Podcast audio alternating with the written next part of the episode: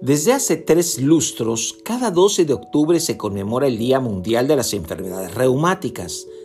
Sobre sus consecuencias todos los lamentamos, pero al realizar un recuento sobre estrategias, planes y acciones para acotarlas desde su base, poco hemos hecho.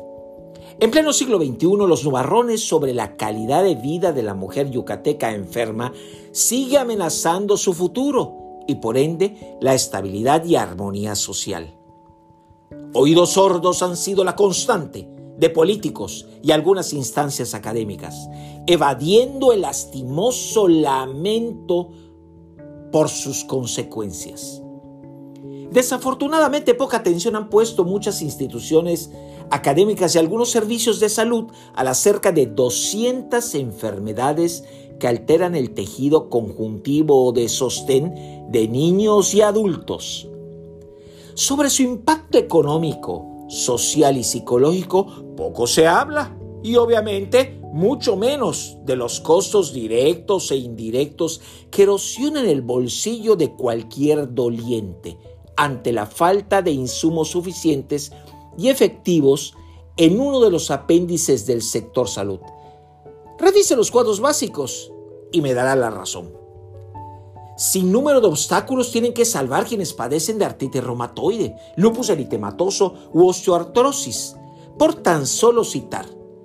Desde la mala prescripción con efectos secundarios de los desinflamatorios hasta las modernas torres de control tan frías y en no pocas ocasiones desatinadamente estrictas desde el punto de vista de expertos reumatólogos. Los recortes en los dineros están enviando de forma imperdonable al cadalso de la invalidez a quienes osan por nacimiento portar genes de artritis. Yucatán, querido coterráneo, el día de hoy ocupa el primer lugar mundial del reumatismo deformante más temido, que flagela a la mujer en edad reproductiva y productiva, lacerando desde sus cimientos el pilar más sólido e importante de una sociedad. Cuántas ausencias laborales, a juntas de padres de familia y paseos dominicales cisma la estabilidad de tu familia.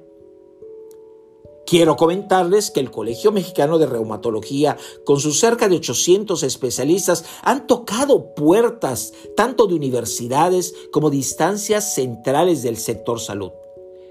Pretextos han sobrado para no incluir en su currículo la materia, ni ampliar los insumos necesarios para acotar las secuelas que condicionan los reumatismos.